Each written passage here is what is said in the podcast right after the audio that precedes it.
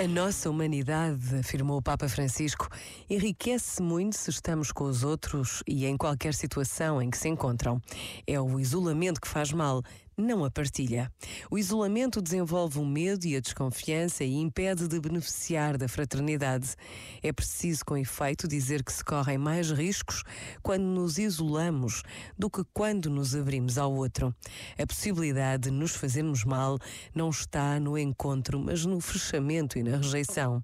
A mesma coisa vale quando assumimos o cuidado de alguém.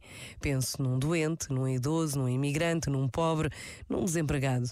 Quando tomamos conta do outro, complicamos menos a vida do que quando estamos concentrados em nós mesmos. Este momento está disponível em podcast no site e na app da RGF.